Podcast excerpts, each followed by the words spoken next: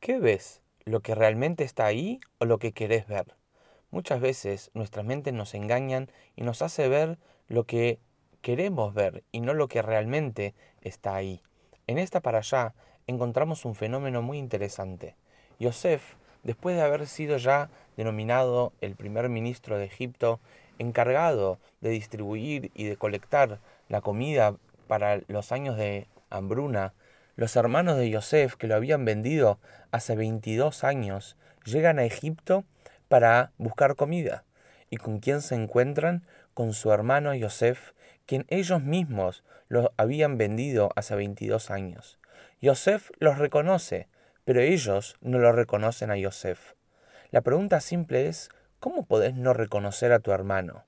Rashi dice, un comentarista básico, que ya habían pasado 22 años y Yosef había cambiado físicamente. La última vez que ellos lo vieron era cuando tenía 17 años. Ya había madurado, estaba en otra posición, estaba otra, con otra apariencia física. Pero igual, ¿cuántas veces vemos una foto nuestra de hace muchos años y nos autorreconocemos? Y también, ¿por qué Yosef sí los pudo reconocer a ellos? La respuesta es que ellos no lo reconocieron a Yosef porque no esperaban verlo a Yosef donde él estaba como primer ministro de Egipto. Ellos lo habían vendido, esperaban lo peor de Yosef, y de repente encontrar que Yosef está en tal posición era algo que su mente nunca se hubiese imaginado. Por lo tanto, ellos nunca lo hubiesen reconocido porque no estaba en la posibilidad de su mente que eso ocurra. En cambio, Yosef sabía que quiénes ellos eran. Sabía y ver detrás de la apariencia física, tal vez del tiempo que pasó. Tenemos que aprender a ver más allá de lo que queremos ver. En, Australia se hizo un experimento y a seis diferentes fotógrafos se les mandó una misión de fotografiar a una persona.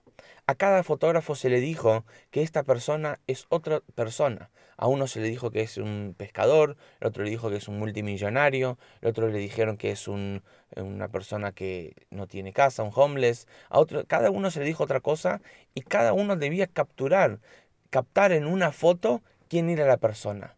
Y cada uno captó a la misma persona, pero con diferente ángulo. ¿Por qué? Porque ellos venían con una mentalidad de tal manera que querían encontrar o el millonario o el pescador, o cada uno tenía en la mente que quería encontrar.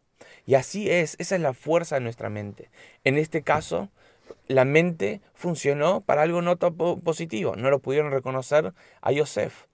Pero al mismo tiempo, la mente tiene la fuerza de darnos una fuerza y una, una potencia para encontrar algo más allá de lo que nuestros ojos pueden ver. Venimos ahora de Hanukkah. Estamos hoy en el último día de Hanukkah.